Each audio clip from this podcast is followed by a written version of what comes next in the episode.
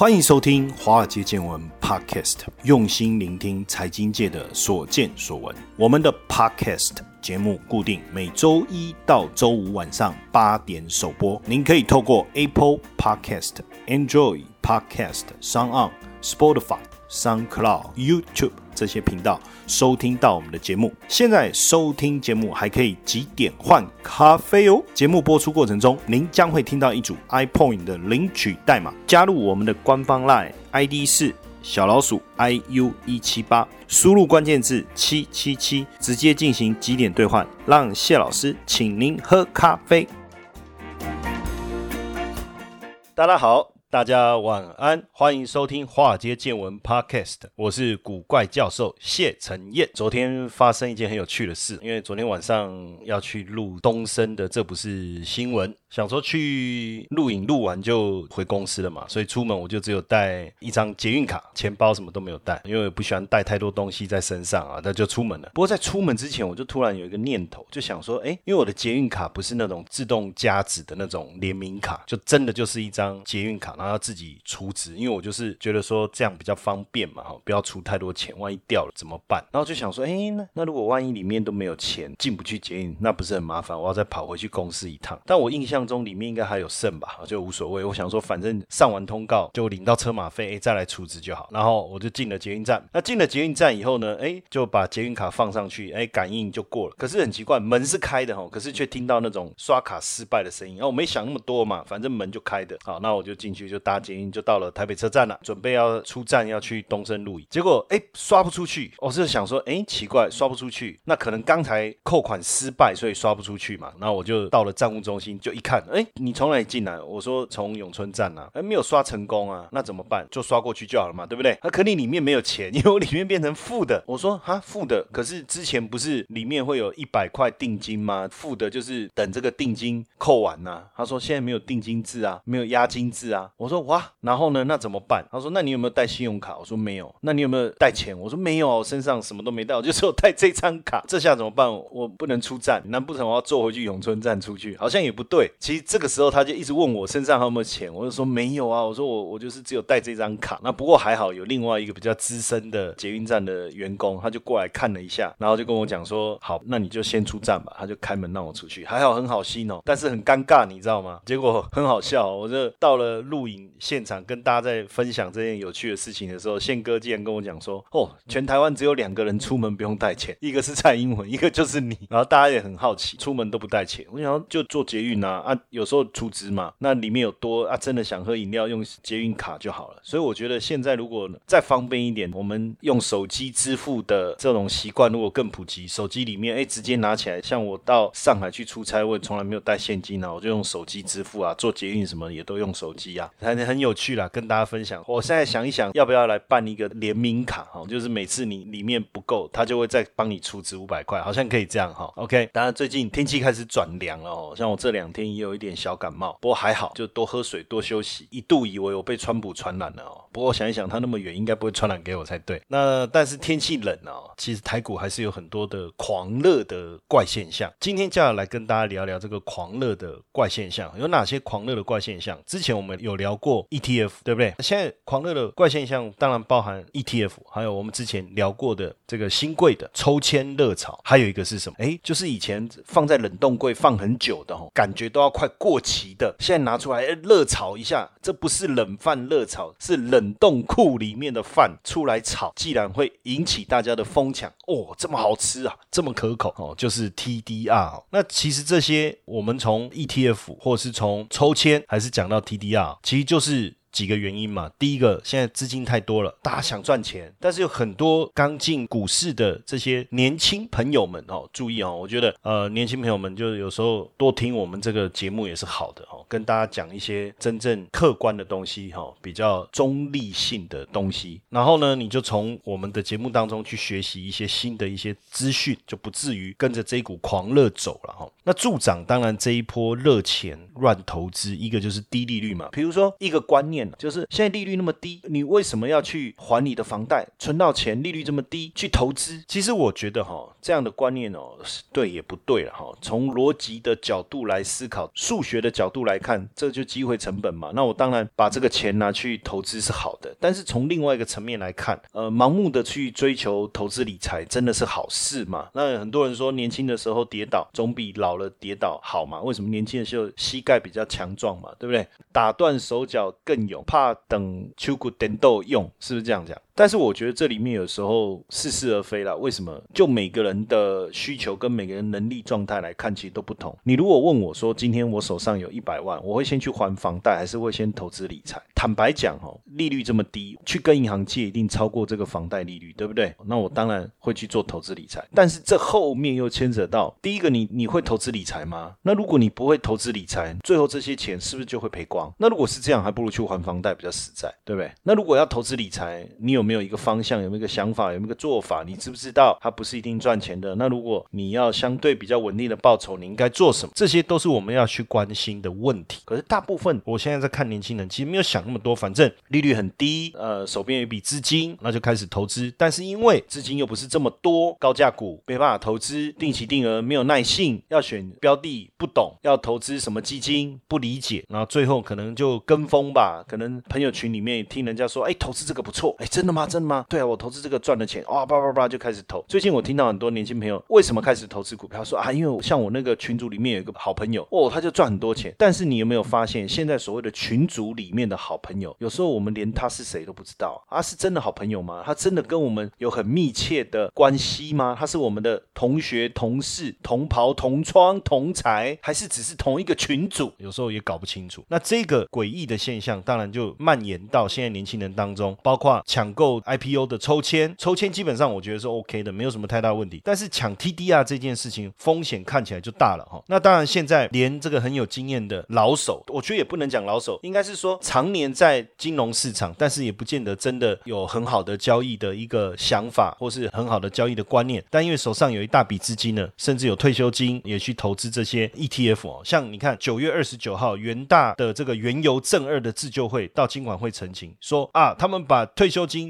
甚至借钱去投资原油正二，不要下市。可是现在没有办法嘛，确实就是要下市。其实下市也不是什么问题，就是用净值去计算，因为很多人他是溢价，溢价什么意思？这一档基金只值零点五。它的净值一单位是零点五，就你花两块去买，那下市就是用零点五计算了，直接就是赔了嘛。那你为什么要溢价去买呢？好，很多人就什么是溢价，连溢价都不知道，你就开始去投资这些东西，那不是找死吗？那当然没有办法，很多人就真的不知道，就盲目的投资，甚至可能在券商推波助澜之下，到底知不知道这些是有很高的一个风险，对不对？这个怪现象。那现在呢？因为这样子，监管会也出来发现说，哦，这些 TDR，你不要问我说什么叫 TDR 哦，熊气哦，怕狼。哦，你有没有买 TDR？没有啊，我没有买 TDR，我只有买美德一啊。你没有买 TDR，你说你只有买美德一，美德一就是 TDR，你写的很明哦。所以有时候会就变这样嘛。然后加上这些股价连续性的上涨，现在金管会、证交所出来降温，又被骂。这个好像很像当时从一九八九年一路到一九九零年，台股上万点，然后本来封闭型基金都是折价，没有人要的，到后来也是狂涨，甚至出现两百趴的溢价。什么叫两百趴的溢价？很可怕，这个净值只有一块钱，然后你却花三块钱去买它，净值就是它的价值嘛。很简单讲，ETF 你连接的是什么产品，它一定有它的净值。举例来讲，台湾五十，那它连接五十档股票，这五五十档股票每天有它的收盘价，这收盘价整合进来，按照权重去计算，就是我零零五零的净值。那假设这个净值是一百块，也就是说，如果我按照比例去自己去买这五十只股票，收盘以后我。的净值换算下来相当于一百块钱，你会用多少买？当然一百块啊。可是如果一零零五零一百一呢？一百二呢？一百三呢？这就叫做溢价。你愿意用一百一去买一个一百块的东西，用一百二去买一个一百块的东西，就叫溢价。市场太热了嘛，所以金管会才开始大动作来操作啊，而且发现市场热到什么情况哦？既然哎，就是透过赖群主，那因为一个群主的上限是四百九十九人，因为太热了，很多人想要加入，那他可以开第二个群、第三个群、第四个群，讲是这样讲，他当然会开第二个群、第三个群、第四个群啊。但是在群组里，他就告诉你说，哦，你要进来，你要提供对账单，就是你要真的有在做，如果你有做，我让你进来，我们有做什么讯息，我就提供给你。而且如果一旦我们下令，你一定要跟着买，你不买之后，我们就把你踢出群。那我们随便算嘛，就五百来讲好了，一个群。那如果大家买两张，是不是就一千张？那你不要小看这一千张哦，很多 TDR 的股票一天成交量可能连十张、二十张都不到哦。那这一千张直接就把这股票拉到涨停板了嘛？那基本上 TDR 一般外资法人是不会买，所以这个异常的飙涨，当然就是一个羊群效应，就是所有的股民、散户一同拉抬，因为股价低、流通量少、资金泛滥，那当然大家这种羊群效应的结果就把 TDR 拉上去了嘛。那很多的新手根本就不懂基本面、不懂技术面，反正大家说这个会涨就跟着买，哎，买了也真的涨，就冲进去了。甚至我们看说，哎，白酒很热，大家跑去买杜康 DR，溢价三十倍，等于是超过三十倍的价格去买一个亏损的公司，哎，这个是很妙的事情哦。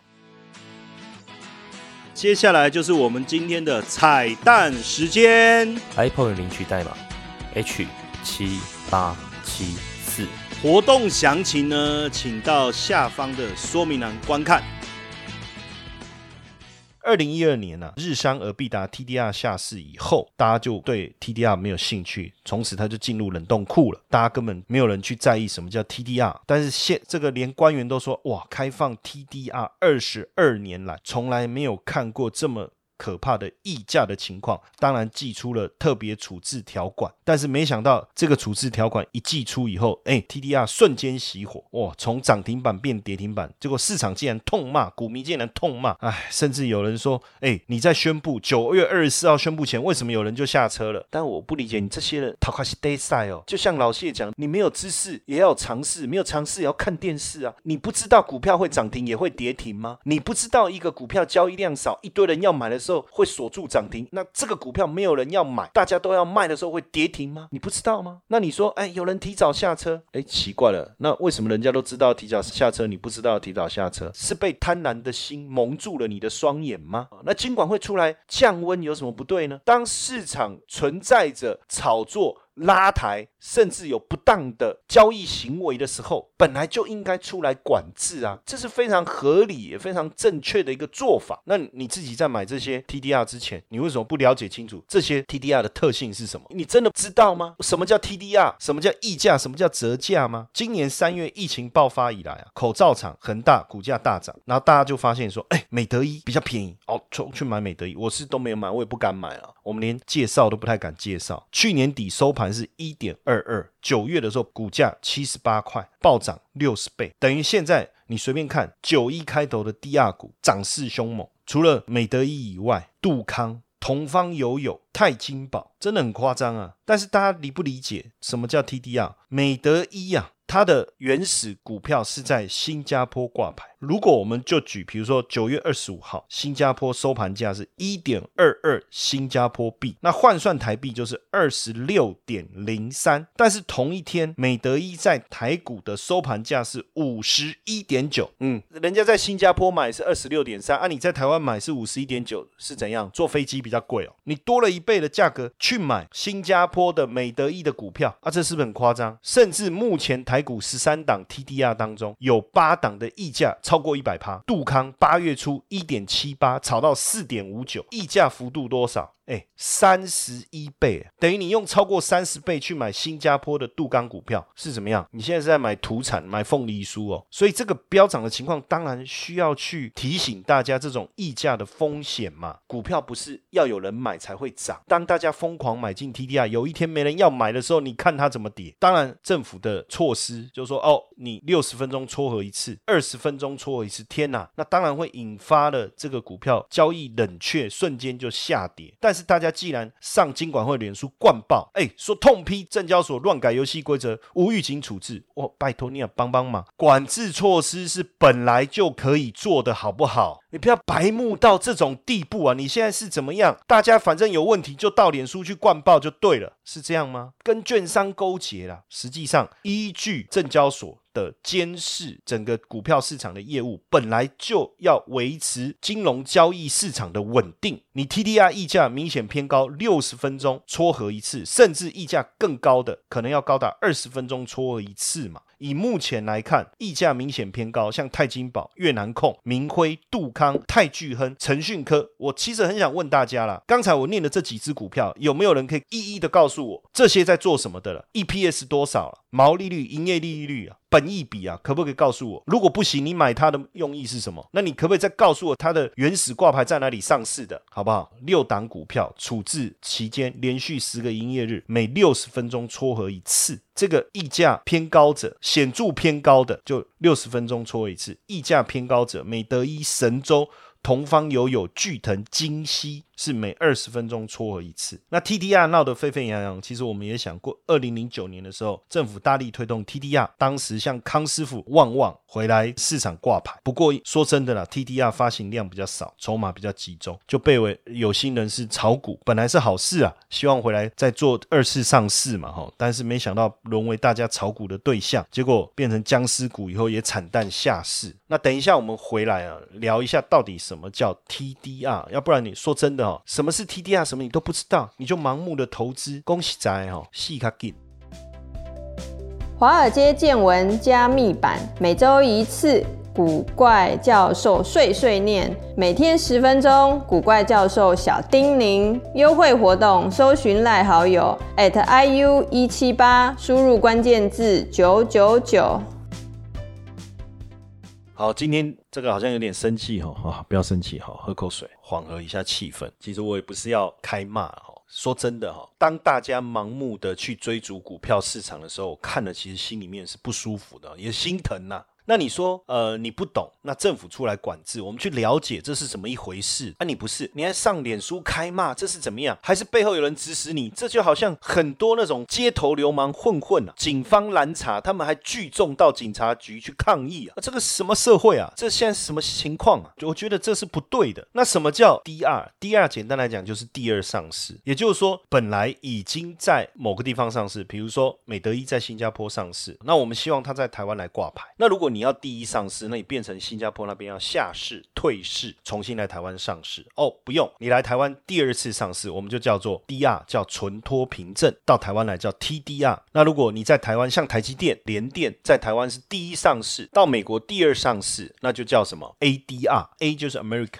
那低价股它其实它的特性就是低价，很多低价股你看单价才两块钱，但是每天成交量几百张，所以假设今天你要拉抬这只股票，两块就两千嘛，几百张，简单讲，成交金额五百万，说真的要拉抬很容易就拉上去了。就像我刚才讲，在群组一天才交易好，比如说一百张好了，我们群组里面四九九，每个人买一张就四百九十九张，直接拉到涨停了。对不对？那为什么引起大家注意？其实我刚才就讲嘛，热钱嘛，还有重点就是股票便宜嘛。那新手进来，其实他也搞不清楚什么 TDR，反正这股票很厉害，会涨，然后就说：“哎，我有买美德一哦，你看我赚了十倍了。”那我最近呢又看上这一档，大家有没有兴趣？我在群主跟大家分享，一分享出去一扩散，看涨不看跌，也不懂基本面，也没有去做特别的分析，那基本上就进场。全盛时期的时候，我跟大家讲，TDR 挂牌将近三十家，后来就是下市啊，僵尸股啊，经营不善到现在十三家，你看这个美德一多夸张！你看从一块多炒到七八十块，请问一下它的本质是什么？它的获利状态怎么样？它在新加坡挂牌，有没有人知道它一单位 TDR 可以换当地的普通股是多少？有的是一股换一股，有的是一股只能换零点五。你看，像神州控股，香港收六点五五，我们炒到二十三点二五，夸不夸张？那你说我们的二十三点二五换算港币十二点三四啊，比香港收盘价贵一倍了。那越南控股，香港股价是零点一八八，在台湾一股 TDR 换两股普通股，结果换算我们的股价六点三八，换算成港币是零点八四，可是人家在香港挂牌的股价才零点一八，这是什么一回事？那泰清宝也是啊，同一天哦，人家在泰国收盘是一点九七。七哦，不到两块哦，我们炒到超过十二块泰铢啊，奇怪，什么怪现象？诡异的怪现象？有没有看过 TDR 财报？其实 TDR 财报的揭露透明度本来就不高嘛。我跟你讲，正常的投资人不会去操作了，法人也不会去操作了，甚至很多人也搞不清楚啊，你一股 TDR 到底换算多少普通股？很多人也搞不清楚啊，而且这背后还有汇率哎，所以为什么法人不碰？这个有经验投资人不碰，因为 TDR 本来就更难投资，变数很多嘛，财报又不透明，母公司的状态就是如何，还有溢价的问题、汇率的风险。那你说这一波狂潮炒多久？不知道。二零一一年的时候，香港挂牌的新传媒来台湾挂牌，恒大集团入主新传媒，改成恒大健康，大家就觉得说，哇，啊这样很厉害哦，就开始狂炒。二零一四年十一月的时候，七块钱开始涨，哎，涨到二零一八年八月的时候，涨到多少？涨到三千三百二十五块啊！你说夸不夸张？哇，那你说这个标股应该很猛嘛？结果财报一公布，一看，哇，撩急那净值还转负，那我疯了。一个亏损的公司股价可以炒到三千多块，啊，这到底是呢什么样的一个疯狂？所以后来大家戳破了，媒体才戳破背后就是炒作。那低价股就陆陆续续很多经营不善啊，没有人敢碰嘛，交易量低，干脆下市。说真的，TDR 的股票流通数量少，容易被主力、被公司派所筹码，很多在国外挂牌，资讯揭露就是不透明，你根本很难掌握。那只是说哦，TDR 来买，证交税又比较低，股票要千分之三，TDR 只要千分之一，但是你要知道，不得融资融券哦，无所谓啊。股价低还要融资干嘛？对不对？但是说真的哦，就是不同步嘛。你看康师傅一股换原股的一半，等于是你一档股票只能换零点五。那如果 TDR 挂牌价四十五，那如果换算成原股票，这个原股票要九十块。可是如果你的原股票没有九十块，那你就是溢价了嘛。所以基本上过去当然 TDR 回来上市也是希望促进整个金融市场的一个健全，更多的一个投资的一个管道嘛。当然你的投资 TDR 第一个嘛，你要知道说，哎，这个股票股数有。多少？日均量有多少？周转率有没有异常？什么叫周转率？一张买卖十次，可是这个股票只有一张在外。我我现在举例，只有一百张在外流通好了，可是交易量是一千，那是不是周转率异常？哦，你就要去注意，是不是周转率异常？有特定人在锁定筹码，股价大幅度的波动，这些你要小心呐。说真的，你要小心呐。当你说，哎，那有溢价不是就可以套利了吗？什么叫溢价可以套利？简单来讲，在新加坡的美德一跟台湾的美德一啊，它溢价了一百趴，好。那我是不是等于买进新加坡的美德一，卖出台湾的美德一的 TDR，我就可以套利？逻辑上是这样，但是你又不能融券，你怎么先卖高的，对不对？那你假设说，哎，我本来手上有啊，我把它卖掉，那就是赚价差。而没有啊，我再买进新加坡，我股票还在啊。但是我们要想，TDR 你只能单边兑换哦，你 TDR 可以兑换成原来的股票，所以你应该是在台湾买 TDR 去换新加坡的股票。可是你是溢价买啊，这样怎么会划算？好，那如果因为 TDR 比较高，谁会去买高的去换便宜的？那这样没关系啊。那我来放空。假设今天在台湾的 TDR 是折价，随便举例，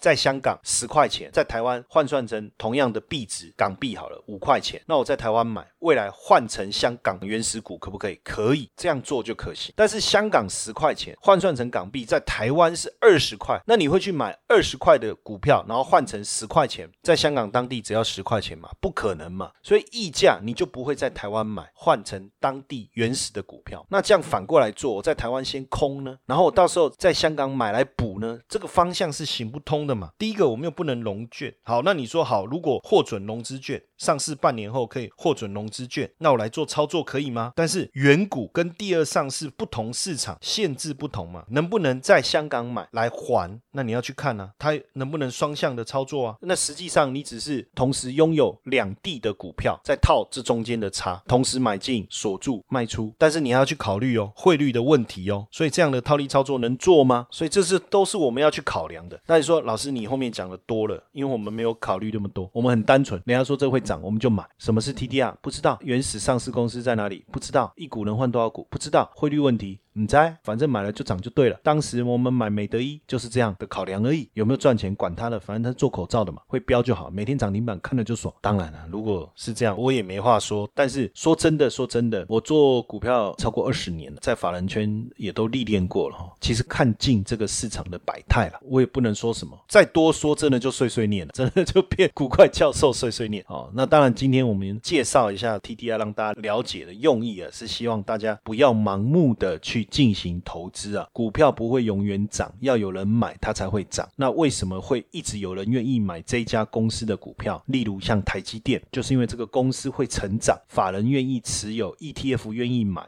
纳入基金愿意买进，那因为有配息，大家愿意买来参与配息。但是如果一个公司它是亏损的，甚至呢它的价格比原始上市地还贵，那你去买它，那你到底图的是什么？那我就不知道了。那原本一个股票交易量不到十张、二十张，突然一天交易几千张，那周转率这么高的情况下，到底是大家看好它，所以买进的人变多了，还是因为大家在这个地方买进卖出短期的投机，导致周转率变高？一旦大家都是投机的心态，说真的，喊一声狼来了，喊一声失火了，跟你讲，大家都跑光了。那到时候最后一只老鼠是谁？到时候踩踏效应发生的时候，躺在地上被踩死的是谁？还是得认真的。想一想吧，好不好？谢谢大家今天晚上的收听，我们明天晚上见。如果大家喜欢华尔街见闻 Podcast 的话，请记得给谢老师一个大大的五星评分哦。